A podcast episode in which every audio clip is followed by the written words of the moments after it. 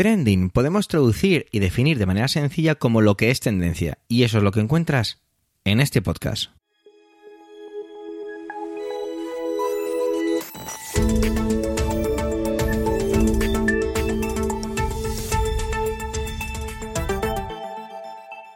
Este es el capítulo 264, 264 del 7 del mes de septiembre de 2023 y cuenta con las intervenciones de Manuel Castaño, Pedro Sánchez, Ernesto Acosta, Eduardo Norman y un servidor, Javier, que también hago las veces de presentador.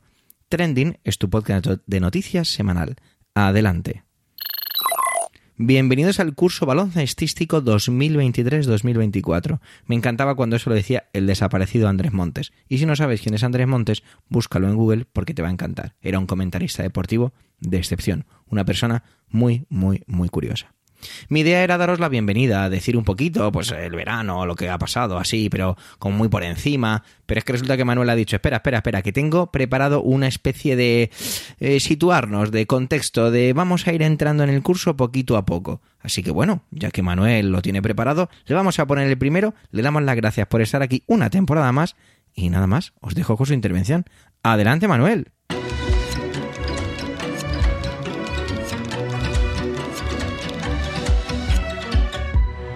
Hola oyentes, hola equipo trending. Qué alegría ponerme de nuevo delante del micrófono y contaros aquello que, pasa por mi cabeza. Mirad, el pasado miércoles los informativos abrieron con imágenes en la tele, audios en las radios de chiquillas y chiquillos en la vuelta al cole. en Cataluña y en Madrid el curso escolar ha comenzado. Yo recuerdo especialmente con cariño esos días de inicio de curso en el cole y luego más tarde en el instituto, el ISTI, que decíamos en mi época, el tuto que dicen ahora, o al menos es como, como se refieren al instituto los adolescentes con los que me codeo.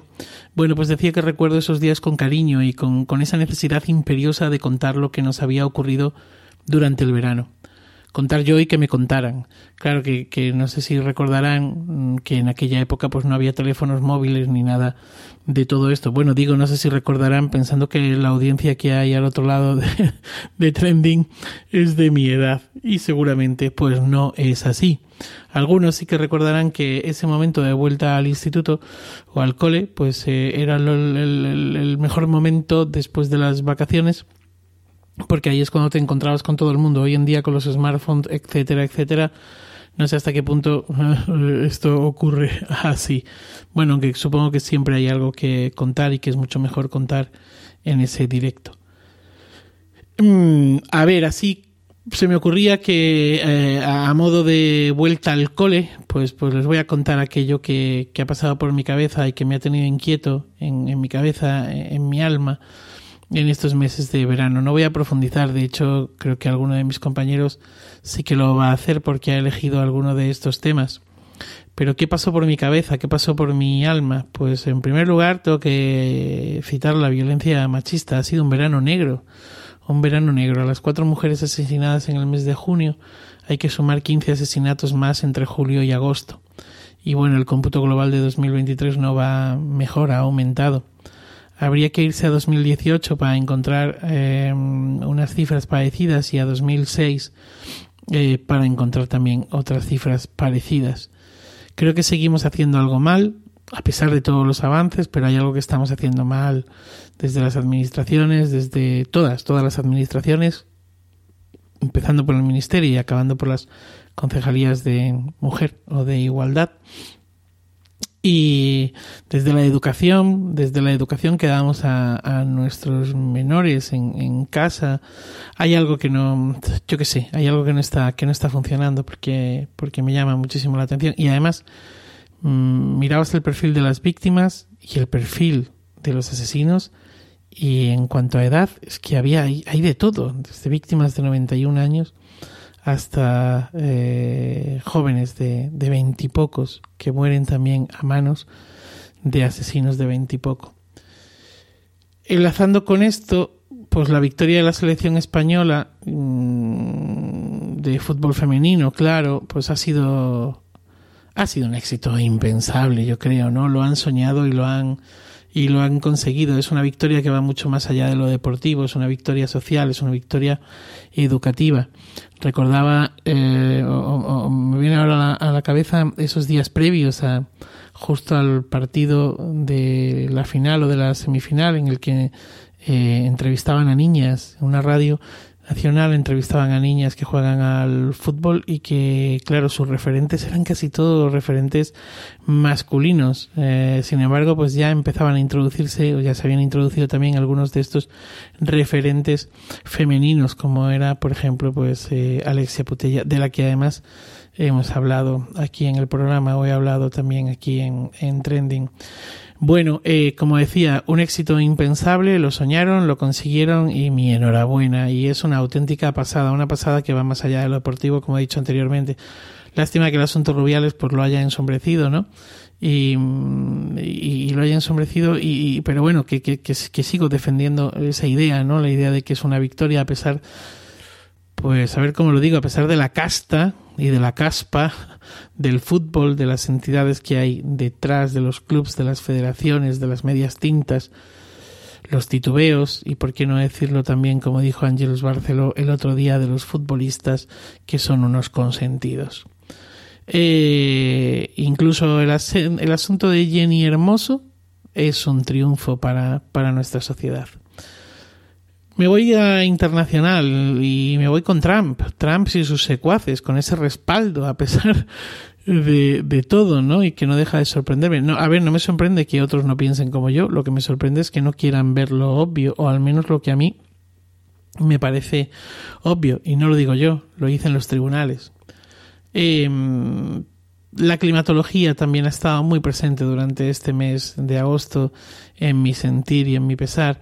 Eh, digan lo que digan los terraplanistas, el, clima ha tomado un nuevo rumbo, un rumbo peligroso, descontrolado, probablemente incluso hasta desconocido. Tristemente ha sido también la protagonista del verano, esas olas de calor, esas danas, eh, un clima que mata, como hemos podido ver, un clima que destruye la economía. Y frente a todo lo que se ha podido decir en estos últimos días, pues la EMET es nuestra aliada aunque algunos la pongan en duda. Y, por último, pues, pues el 23J y lo que vino después, ¿no? Como se dijo en este programa, el 23J era solo el principio. Y bueno, pues todo un mes de agosto hemos andado a cuestas o a vueltas con la investidura y lo que nos queda. El asunto Puigdemont, además, cobra cada día más fuerza y bueno, pues menuda papeleta tienen los unos y los otros. Así que nada, pues ahora que hemos vuelto al cole, pues creo que nos espera un curso bien animado. ¿No creen? Nada más. Feliz día y feliz vida. No tenemos gobierno todavía, y de eso viene a hablarnos desde un punto de vista otra vez didáctico barra pedagógico, el bueno de Pedro Sánchez. Como siempre, el podcaster, el bueno, no el presidente en funciones que tenemos actualmente. Y de eso viene, porque es que resulta que tiene que ver con ese funcionamiento de la elección del presidente, el proceso de investidura, las propuestas al rey, el procedimiento parlamentario, todo eso. Así que yo en estas ocasiones hago lo de siempre, y es escuchar atentamente, aprender y sobre todo no desesperarme, porque reconozco que este tema me tiene muy, muy, muy aburrido. Adelante, compañero. Gracias por estar aquí otra temporada más, Pedro.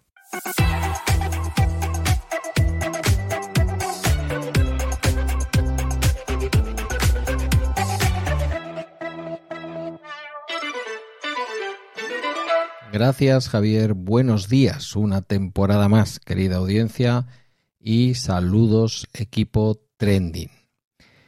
Mm, aunque haya pasado ya el proceso electoral, han pasado las vacaciones, todavía no tenemos gobierno, bueno, hay gobierno, gobierno en funciones, no estamos nunca en España, nuestro ordenamiento jurídico no permite que estemos sin gobierno, estamos con un gobierno en funciones, pero no se ha conformado el nuevo gobierno y todavía no tenemos eh, digamos, un nuevo presidente investido después de las elecciones. Sigue Pedro Sánchez como presidente del gobierno en funciones, a la espera de que el día 26 y 27 de, eh, de septiembre se produzca el debate de investidura de Alberto Núñez Feijó, que lo va a intentar. Ahora hablamos de esto. Y luego, una vez que Alberto Núñez Feijó fracase, porque no hay manera de que Alberto Núñez Feijóo no fracase, o al menos no hay manera suficientemente democrática de que esto pueda ocurrir, tendrá Pedro Sánchez, que también se ha propuesto al rey, ahora hablaremos también de esto, dos meses para poder intentarlo él. Si en esos dos meses, después del primer intento, nadie es capaz de aunar más votos a favor de su investidura que votos en contra, el Parlamento español nos abocará a unas nuevas elecciones generales. Y quería empezar, digo, como acabé, con un cierto tono pedagógico, hoy no exento de cierta opinión en una segunda parte de mi intervención. Pero en esta primera parte quería resultar eso, pedagógico.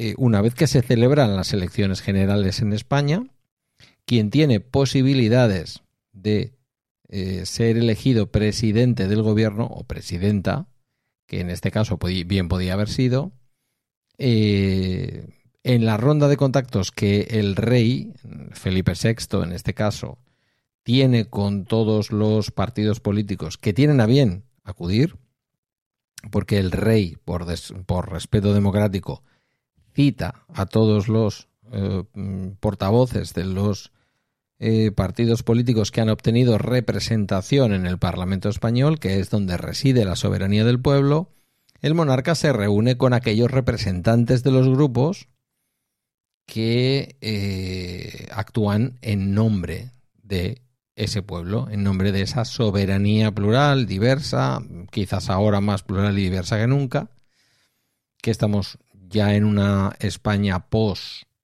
eh, bipartidista, Em, y de ahí es de donde el monarca, Felipe VI, el Borbón, tiene que proponer a un candidato o candidata para, una, eh, para un debate de investidura. Em, ahora no voy a entrar en la parte opinativa, me vais a dejar que sea lo más aséptico posible cuando el rey hace esa ronda, es una ronda que hace de menos a más, primero se reúne con los partidos políticos con menor representación, acabando finalmente el último de los eh, candidatos con los que se reúne es el candidato que ha obtenido más votos o al menos más escaños. Eh, lo digo porque a veces esto no tiene por qué coincidir, ¿vale? En este caso ha sido Alberto Núñez Feijóo. Antes de con Alberto Núñez Feijóo se había reunido con Pedro Sánchez, que son los dos que se proponían. Ha habido críticas al rey. Y ya sabéis que yo soy republicano, me podría sumar fácilmente y hacer un poco de demagogia aquí, pero yo creo que el rey ha hecho lo que debía hacer. El rey ha propuesto para la investidura al líder de la formación más votada, ¿Y por qué lo ha hecho? Pues porque en estos momentos, además de ser la formación más votada, le presenta al rey, em, no, no es que le presente el señor Feijó, es que también se reúne con el resto de partidos, o al menos aquellos que han querido acudir, y en este caso se reúne también con Vox. Entonces Vox le habrá dicho al rey que está dispuesto a apoyar al Partido Popular con las condiciones que sean, con las negociaciones que sean, de la manera que sea, pero que en principio están abiertos a apoyar a Núñez Feijo. 171 escaños le avalarán. ¿Suficientes? En principio, no. Pero es que Pedro Sánchez, cuando se reunió con el monarca, no podía ofrecerle el apoyo de 171 escaños a su candidatura para la investidura como presidente del gobierno. Eh, la democracia a veces es paradójica posiblemente, y digo posiblemente no con seguridad, Pedro Sánchez termine siendo presidente del gobierno de España en la próxima legislatura, pero en el momento de reunirse con Felipe VI, realmente llevaba menos apoyos debajo del brazo de los que podía presumir Alberto Núñez Feijo. Por no decir que algunos de los partidos que van a apoyar a Pedro Sánchez en su investidura ni siquiera han tenido a bien reunirse con el rey porque no lo reconocen, porque son partidos republicanos o porque son partidos independentistas o vaya usted a saber. Hasta ahí la parte, vamos a decir, pedagógica, una parte en la que veis cuál es el proceso y veis también que se ha fijado para el día 26 y 27 de eh, septiembre el debate de investidura de Alberto Núñez Feijóo, ese primer intento de obtener un presidente del gobierno en España, en este caso el intento de Alberto Núñez Feijóo del Partido Popular, em, a medias vamos a decir, o de alguna manera tiene la última palabra, la presidenta del Parlamento. Por eso ha sido muy, muy importante que en la votación para presidir el Parlamento español y para formar la mesa del Parlamento, que es al final quien dirige de alguna manera eh, cómo van a ser los debates, qué cosas van al Pleno, qué cosas no van, qué cosas son urgentes, qué cosas no son urgentes, quiénes forman grupo propio, quiénes no forman grupo propio y se van al grupo mixto. Este tipo de cosas, eh, vamos a decir que la izquierda y los partidos de la España plurinacional se pusieron eh, de acuerdo para votar a favor de Francine Armengol, socialista, expresidenta de la comunidad autónoma de las Islas Baleares, de las Islas Baleares, que ha estado gobernando además con un partido soberanista mm, de las Islas Baleares. Por lo tanto, bueno, con cierto predicamento y buena imagen dentro del mundo independentista catalán y por extensión del mundo independentista vasco y de los partidos nacionalistas de Galicia, o del Partido Nacionalista de Galicia, que en este caso es el Bloque Nacionalista Galego. esta presidenta, una de las primeras cosas que dijo, lo habéis oído, es aquello de que se iba a aceptar el uso de todas las lenguas de España en el Parlamento español, una cosa que, bueno, se habrá hecho como una cesión para Junts, un primer gesto para Junts para atraerlo a una posible mayoría de investidura en favor de Pedro Sánchez, pero que venía siendo hora de que esto ya ocurriera, ¿no? Creo que la riqueza lingüística de España está muy bien que se refleje en el Parlamento español. Es más, creo que en la medida en que determinados partidos políticos quieren hacer valer el poder usar su lengua o una de sus lenguas de, las, de sus comunidades autónomas en el Parlamento, digamos la lengua propia, no la lengua común, que es el castellano, em, aunque a algunos les pueda pesar, en el fondo es un síntoma de querer integrarse en una España plurinacional, diversa, distinta posiblemente a la actual y a la de los últimos años, pero integrarse al fin y al cabo en una idea de España. Eso es lo que me parece a mí, que soy en realidad un poquito mm, excesivamente optimista. Em, y ahora vamos con la parte más opinativa y acabo. En estos últimos días, esta misma semana, eh, hemos visto cómo la vicepresidenta del gobierno, Yolanda Díaz, y candidata en su momento a presidir el gobierno de España por sumar esa nueva plataforma partido político que ha surgido, digamos, a la izquierda del Partido Socialista para sustituir a lo que fue el mundo de Podemos, no sin ciertas eh, tiranteces con el propio Podemos, se reunía, eh, digo, este lunes creo que fue, con el expresidente catalán eh, Puigdemont. Yolanda Díaz no le tiene que pedir permiso a nadie para reunirse con Puigdemont pero tampoco a nadie se le oculta que no hubiera viajado a Bruselas a entrevistarse con Puigdemont con ese aura no ya de vicepresidenta primera, sino diría yo incluso de vicepresidenta en un ticket doble con Sánchez al estilo americano, sin el permiso del propio Pedro Sánchez, con quien conforma, como digo, algo más que un tándem político. Por necesidad eh, llegando incluso a configurar una de las personalidades políticas, creo yo, ahora mismo más cercanas al presidente del gobierno, aun siendo de partidos políticos distintos. Eh, me pareció ver en las imágenes a un renovado Puigdemont, que la recibía allí en Bruselas, eh, un Puigdemont que incluso parece menos acartonado que ese personaje con pelo formato Air Boy que hemos observado de forma intermitente en los medios de comunicación desde el año 2017 y tras su ida dorada a Waterloo. Y ahora no solamente Puigdemont se abre a hablar con el Partido Socialista, algo que en principio rechazó de plano durante toda la campaña electoral, sino que ha dejado de pedir imposibles. Ha pedido un relator frente al referéndum que pedía antes, ha pedido una ley de amnistía frente al victimismo que ofrecía y que eh, enseñaba antes, y ha pedido un encaje en una España plurinacional frente a la independencia que, por otro lado, no lo olvidemos y tampoco vamos a ser en este sentido ciegos, sigue siendo su, su objetivo último. Pero me da a mí la sensación de que Puigdemont va a pedir mucho, va a ser exigente, pero también posibilista. Porque sabe, por una parte, que no le interesa.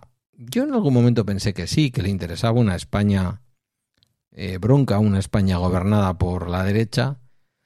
Mm, bronca quiero decir, no, no quiero que nadie me malinterprete, no me refiero a bronca en general porque la gobierne la derecha, sino porque, bueno, se había expresado que se preveía muchísima más dureza con Cataluña, una vuelta a escalar la tensión con Cataluña que tanto el gobierno central como los partidos catalanes habían ido, no tanto Junts, pero el resto habían ido eh, rebajando en, esta última legislatura. Tanto Bildu como Esquerra Republicana o Junts per Cataluña parecen haber aceptado que encajar bien y hacer valer derechos nacionales, como por ejemplo el uso de la lengua, de la lengua propia, vamos a decir, deben ser por fuerza una fase transitoria antes de que en España se produzcan los difíciles eh, eventos o las difíciles mayorías para lograr por vías institucionales esa ansiada consulta, ese derecho a decidir, que sobre todo en Euskadi y en Cataluña viene siendo una reivindicación con mucho peso político en las sociedades respectivas. A mí me huele a investidura de Pedro Sánchez, me huele a ley de amnistía, una ley de amnistía en la que habrá que atar todos los flecos, habrá que decidir quiénes están incluidos en esa ley de amnistía. Y posiblemente, y sería lógico, que si se incluye a quienes eh, forman parte de los procesados, vamos a decir, de uno de los dos lados, también estén incluidos los hasta 50 policías, policías y guardias civiles, que están también con causas pendientes por posibles excesos en aquellos días de los que usted me habla. Aquellos días de la declaración unilateral de independencia de la de la ¿cómo era? DUI ah, de la DUI algo así y y bueno pues habrá que cerrar todos esos flecos no quién está eh, amparándose o quien puede ampararse en esa ley de amnistía. No será posiblemente Laura Borrás, una insigne independentista a la que le pillaron con, con las manos en la caja del dinero, porque claro, una ley de amnistía se hace con una finalidad política. No se puede hacer con la finalidad de que haya una serie de delincuentes comunes que salgan a la calle. Y con esto no estoy queriendo decir que los otros sean delincuentes o presos políticos. Yo soy de los que piensa que hay políticos presos. Pero también soy de los que piensa que esas 500 o 600 personas de las que habla el independentismo catalán que podrían verse afectados favorablemente dentro de su mundo del independentismo catalán por una ley de amnistía, no merecen ser tratados como criminales vulgares y comunes. No son asesinos, no son ese tipo de delincuentes. Mi esperanza es que de la necesidad se haga virtud y que tanto el Partido Socialista como ojalá fuera así, pero ya se ven los primeros síntomas de que no, el Partido Popular admitieran que ha llegado el momento de atender esa España o a esa España plurinacional para conseguir que vivamos mucho más tiempo juntos, construyendo un futuro común, pero mm, reconociendo, respetando y poniendo en valor una serie de diferencias que no nos hacen ni mejores ni peores, simplemente distintos. Se ha empezado con buen pie. Las lenguas son un patrimonio de toda la humanidad y por lo tanto no puedo estar más contento por el hecho de que el euskera, el gallego y el catalán, en sus distintas eh, variables, eh, vayan a poder estar presentes en el Parlamento sin mayores dramas. En fin, un curso político que empieza entretenido y que seguro, bien a través mío o alguno de los compañeros del equipo Trending, te iremos teniendo al día, te iremos contando con nuestra particular visión de las cosas, mm, diversa, porque no todos pensamos lo mismo, a lo largo de los próximos episodios de Trending. Gracias nuevamente, Javier, gracias a ti que me has escuchado y hasta un próximo episodio de Trending.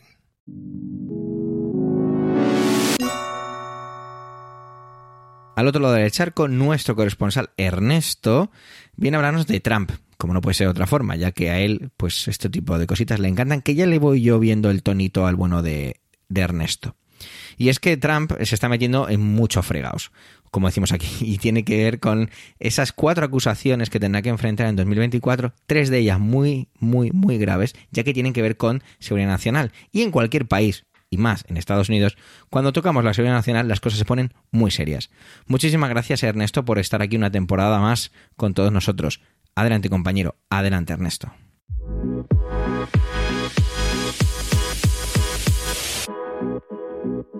Muchas gracias Javier, saludos para todos los oyentes y para el equipo de Trending.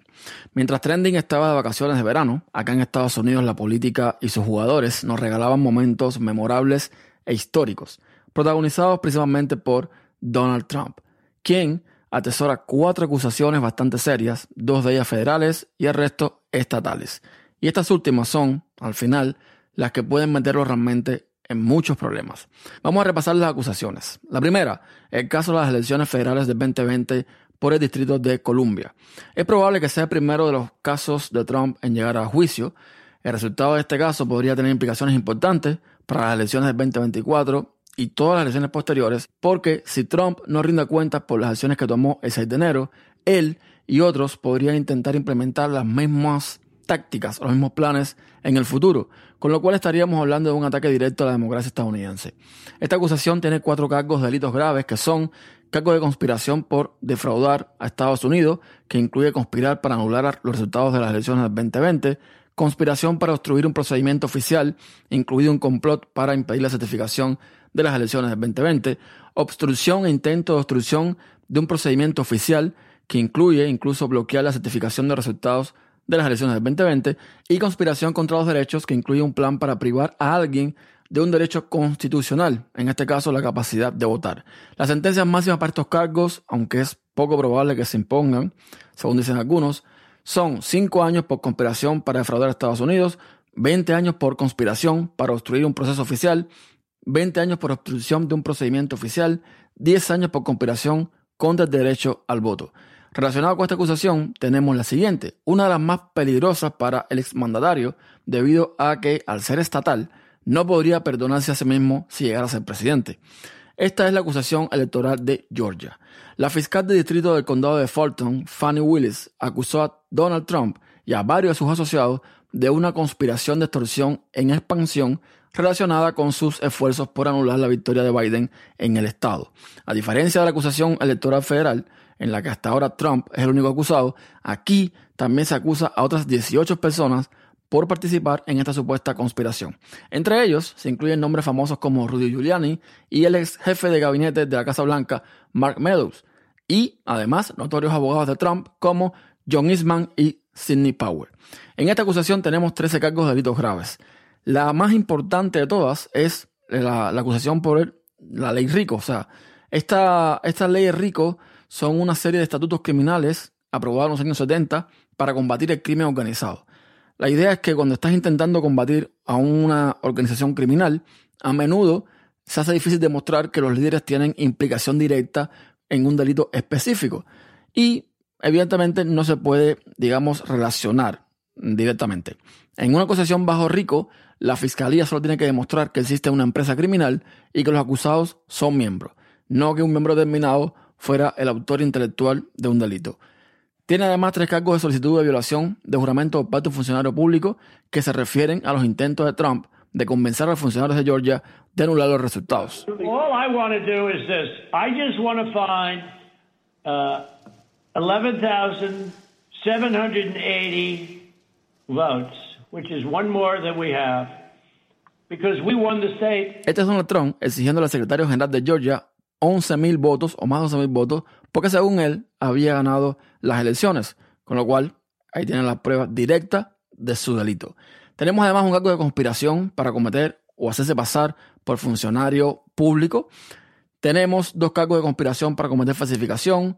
Tenemos dos cargos de eh, conspiración para cometer declaraciones escritos falsos, un cargo de conspiración para cometer la presentación de documentos falsos, un cargo por presentar documentos falsos, dos cargos por hacer declaraciones y escritos falsos, y en total, más o menos, estaría llegando a unos 20 años de prisión máximo.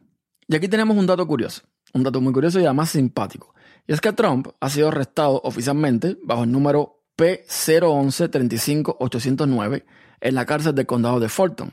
Se le tomó la típica foto de la ficha policial y los memes, por supuesto, no dejaron de aparecer, ya que según Trump, tiene una estatura de 6 pies con 3 pulgadas, lo cual no es real, y un peso de 215 libras, que de hecho son 24 libras menos que lo reportado por el doctor de la Casa Blanca en el 2018. Han salido comparaciones entre Donald Trump y este actor desde hace Thor, eh, Hemsworth, o como se llame, o incluso con atletas de otros deportes que supuestamente miden 6 pies con 3 pulgadas y que pesan lo mismo y la comparación es totalmente absurda eh, a la vista. Además, parece que se ha buscado serios problemas también con la oficina del sheriff del condado de Fulton, donde fue arrestado y donde por supuesto después fue liberado para la fianza. Y es que, como no podía ser de otra forma, a Trump se le ocurrió vender merchandising con su foto policial para sacarle dinero a sus seguidores, generando, según se dice, unos 7 millones de dólares. Y resulta que esta foto no puede ser usada para esto, pues no le pertenece. Así que a lo mejor se está valorando, se está diciendo que va a tener que darle ese dinero a la oficina del sheriff. En fin, que no sale de una para entrar en otra. El tercer caso importante es el de los documentos federales, que de esto hablé aquí en Trending. Y este se centra en la capacidad de un presidente de poner en peligro la seguridad nacional del país al tomar y manejar documentos clasificados después de dejar el cargo. Los documentos que Trump conservó abordaban todo, desde los programas nucleares de Estados Unidos hasta la capacidad armamentística, la defensa del país y cómo Estados Unidos podría responder ante una posible amenaza o un ataque.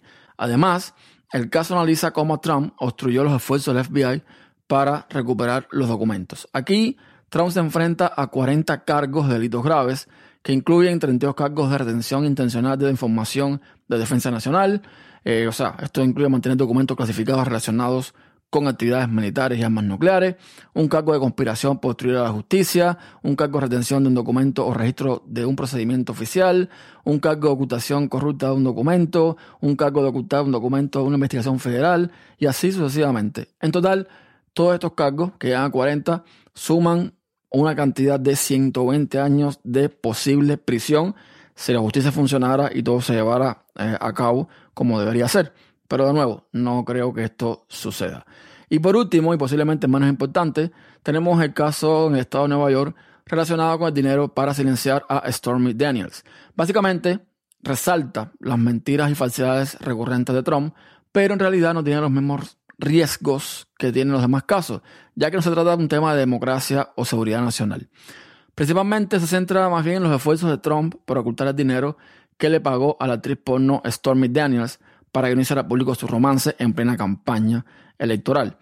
Y aunque enfrenta a 34 cargos de delitos graves y 4 años de prisión, todos los cargos se centran más bien en la falsificación de registros comerciales, algo de lo que Trump está acusado de hacer para encubrir los pagos a la actriz porno. Pero bueno, como dirían algunos por ahí, Estados Unidos no es real. Esto no es un país real.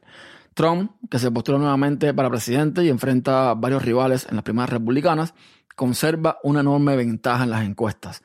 Y lejos de que estas múltiples acusaciones le hayan afectado, realmente parece que lo han ayudado, ya que los votantes republicanos o los miembros del culto, que no creen en nada de esto, se han unido mucho más a su alrededor.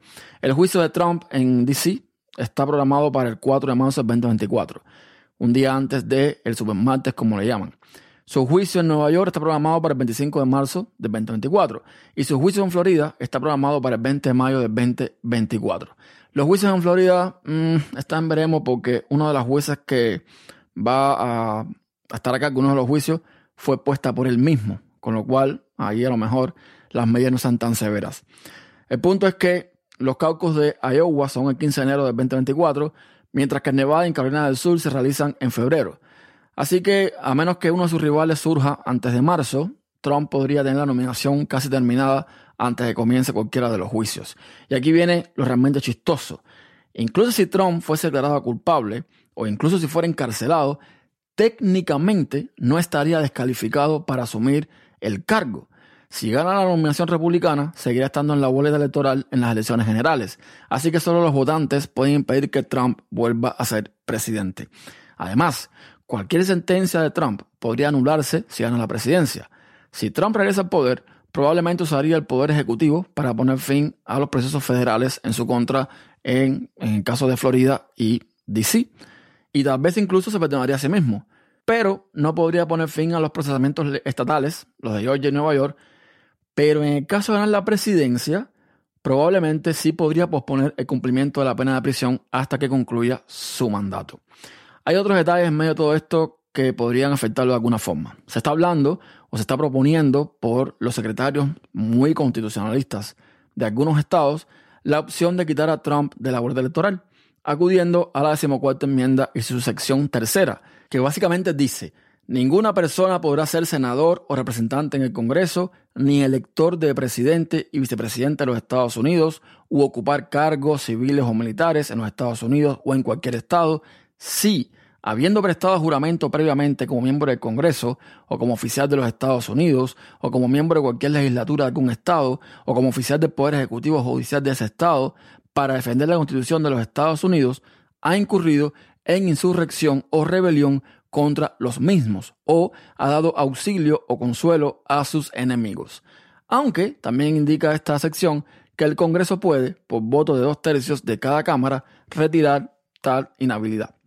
Así que agarre sus palomitas porque el principio del año 2024 puede resultar muy, muy entretenido. Hasta un próximo trending. No me podéis negar que uno de los trendings más grandes del verano ha sido lo de Rubiales. Ya está, con decir eso casi basta. Así que de eso ha querido hablarnos Eduardo. Yo pensaba, digo, madre mía, vaya fregado. Pero bueno, es un poco inevitable traer algo que no es que sea uno de los mayores trendings del verano. Yo creo que de los últimos años y que se hablará de esto en muchas ocasiones. De hecho, Manuel os ha hablado un pelín de ello en su intervención inicial. Os dejo con él también es de recibo agradecer que esté aquí una temporada más. Así que adelante, compañero. Adelante, Eduardo.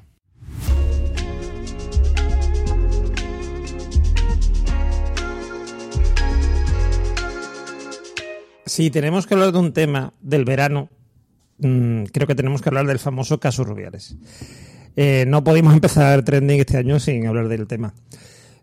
Eh, este caso Rubiales hace alusión a, los, hechos ocurridos durante la celebración de la Copa del Mundo del, equipo, la selección española de fútbol, que ha ganado la Copa del Mundo de fútbol femenino, y durante el cual eh, ocurrieron varios hechos eh, por los que Rubiales está en la picota, eh, aunque él se niega a, a, dimitir porque dice que no ha hecho nada que merezca su dimisión. Los hechos ocurridos son varios. Por una parte, mm, un beso no consentido a eh, una de las eh, jugadoras, Jenny Hermoso. Y por otra, eh, una actitud algo. algo pasada de fecha. concretamente, mm, agarrarse los genitales de forma profusa durante la celebración del, de dicha victoria, eh, teniendo al lado a la, princesa de Asturias y a la reina de España, entre otras cosas. Em, todo esto eh, ha sido eh, justificado absurdamente, porque no tiene otro nombre, por Rubiales. los que lleváis ya casi un año escuchándome probablemente sepáis lo que voy a decir a continuación. El problema no es lo que ha pasado, porque te puedes equivocar. Tú puedes pensar, vamos a aceptar la mayor, ¿vale? O sea, yo no, yo no haría nunca algo así. Pero vamos a, suponer que Rubiales, mm, no sé, ese día o había tomado algo, o no, bueno, o sencillamente mm, pensaba que estaba en otra época. Y estuvo como hubiese todo en otra época. Y el señor, mm, bueno, como ha visto, a lo mejor celebró muchas veces victorias, pero de hace muchos años ya. Y entonces actuó así, ¿vale? ¿Vale? Metió la pata. Este señor ha metido la pata. Independientemente de que la haya, hecho, haya hecho queriendo, que no lo haya hecho queriendo, que lo vaya a repetir, que no, no, da igual. Ese señor ha metido la pata. Porque vamos viendo incluso de lo de Jenny Hermoso, ¿vale? Para, que no digáis, o sea, no puede decir alguien que es que me, mueve mm, una agenda oculta de no sé qué. Vamos a ver, cogerse los huevos, vamos a hablar claramente. En, presencia, no solamente de la Reina de España de Princesa de Asturias, sino de todas las. Mm, autoridades futbolísticas, deportivas, etcétera, está fuera de lugar. Por lo menos ahora mismo, en 2023 está fuera de lugar. Es como, es algo muy, mm, no sé, muy bruto, muy chabacano. ¿Vale? Mm, o sea, que por ahí ya la ha cagado. Voy a aceptar incluso que el hombre no quiera dimitir. Vale, no quiera dimitir. Pero no te justifiques así, amigo mío, no te justifiques así justifica tus, mm, tus actos, o sea, no te justifique tus actos de, mira, he metido la pata, la, la he cagado en, lo de ayer Hermoso, en lo del, lo del cogerme las genitales, etcétera, etcétera. Eh, he actuado mal y no, esto no va a volver a ocurrir, lo siento mucho, tal y cual, ¿vale? Pero es que el tío encima está teniendo una actitud chulesca, de en plan como diciendo, pero ¿por qué tengo yo que dimitir? Dimitir yo no, yo no dimito. Vale, pues no dimitas.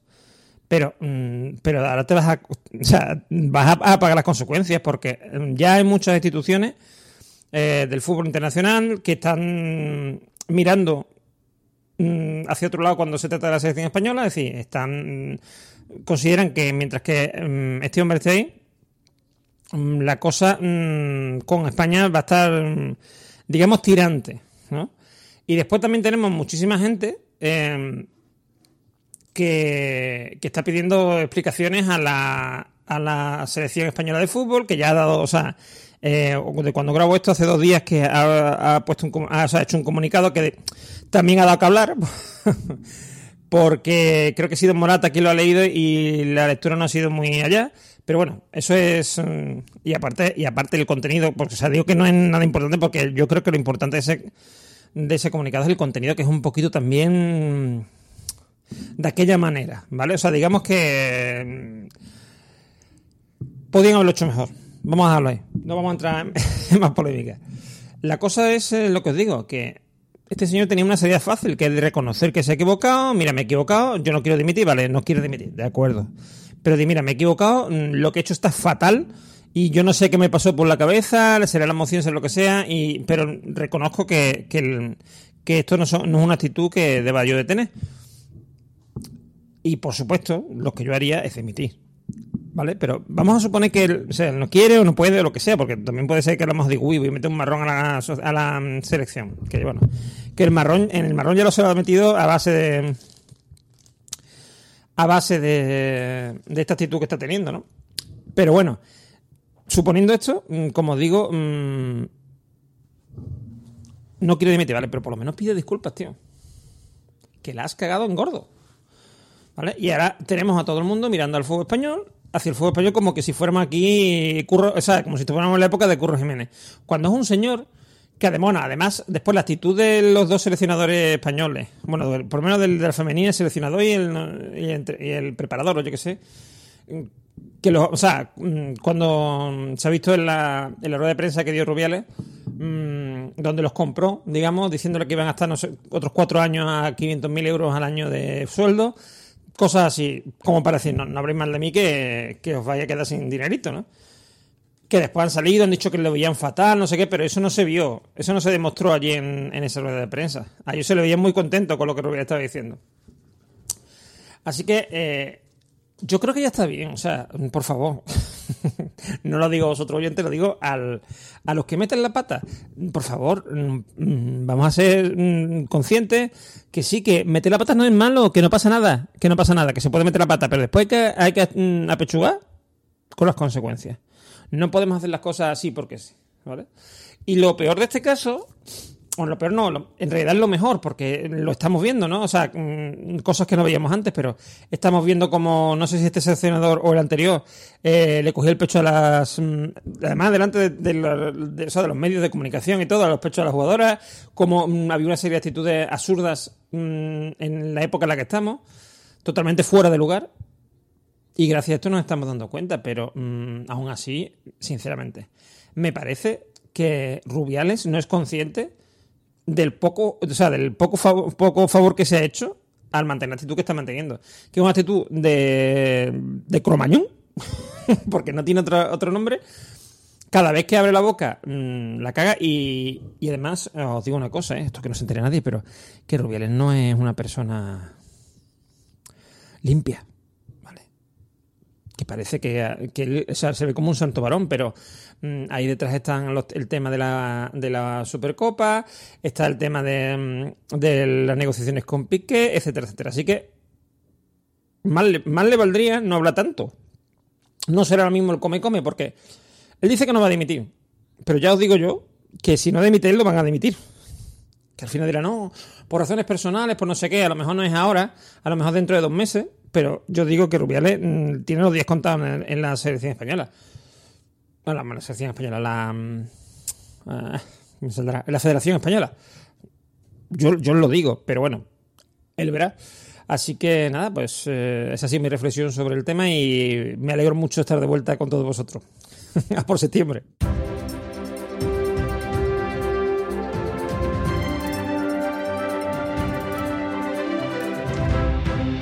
se está jugando un partido de tenis. No un partido cualquiera, ¿vale? Estamos en el US Open.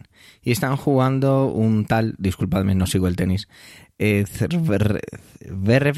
contra Sinner, ¿vale? Un alemán contra un italiano.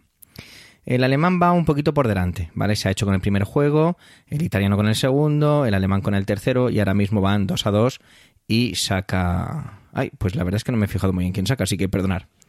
La cosa es que de repente se escucha en el- la grada una, un grito.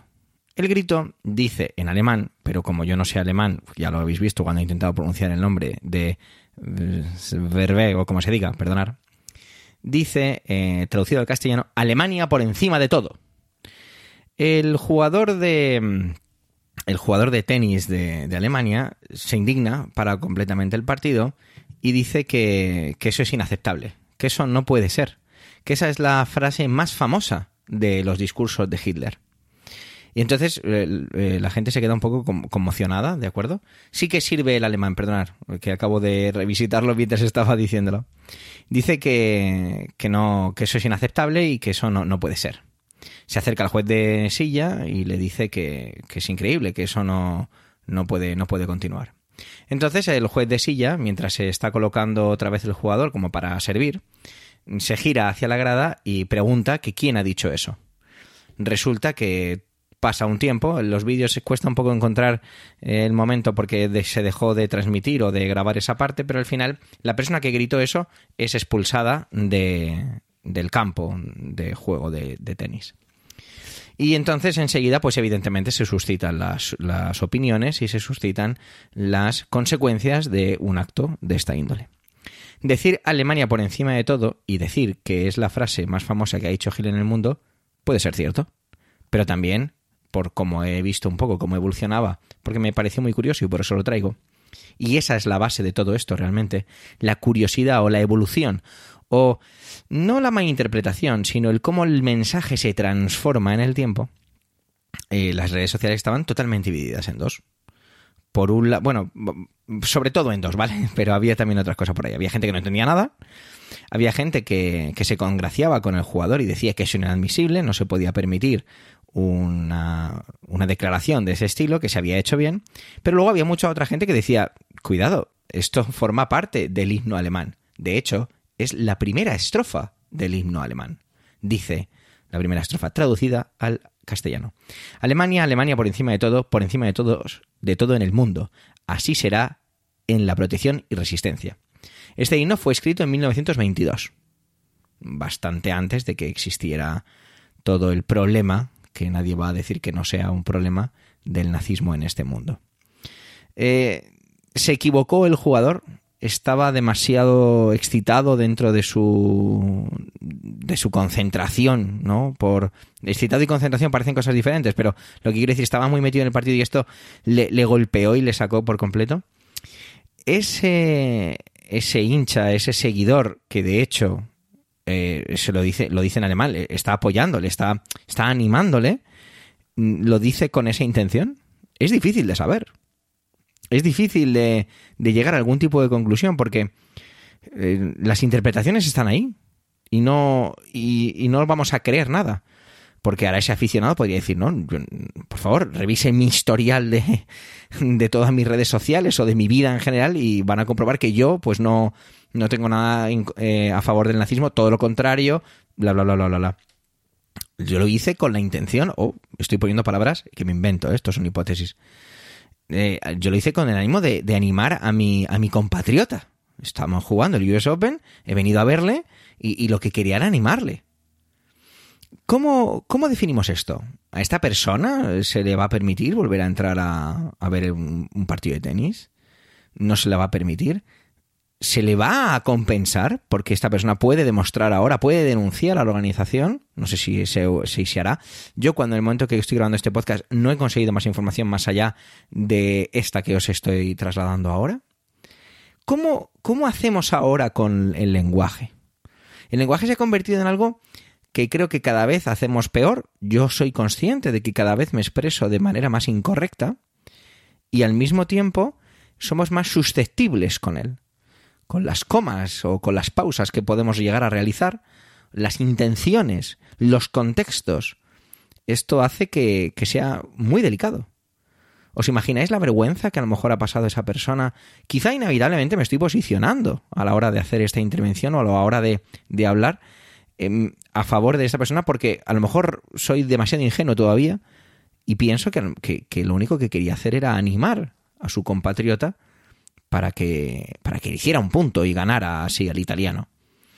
Que no había ningún, ninguna, ninguna connotación hacia el nazismo. O bueno, quizá no. Quizá eh, la, la mente de un nazi está tan, tan lenta o tan... Bueno, no voy a utilizar demasiada terminología ni desde un punto de vista irónico ni desde un punto de vista desde el insulto. Pero bueno, eh, se cree capaz de poder decir así y salir indemne, es que me parece muy complicado saber dónde está la diferencia de esto. ¿Ha actuado el jugador desde una perspectiva ignorante respecto a eso? ¿Es que existe una connotación más allá?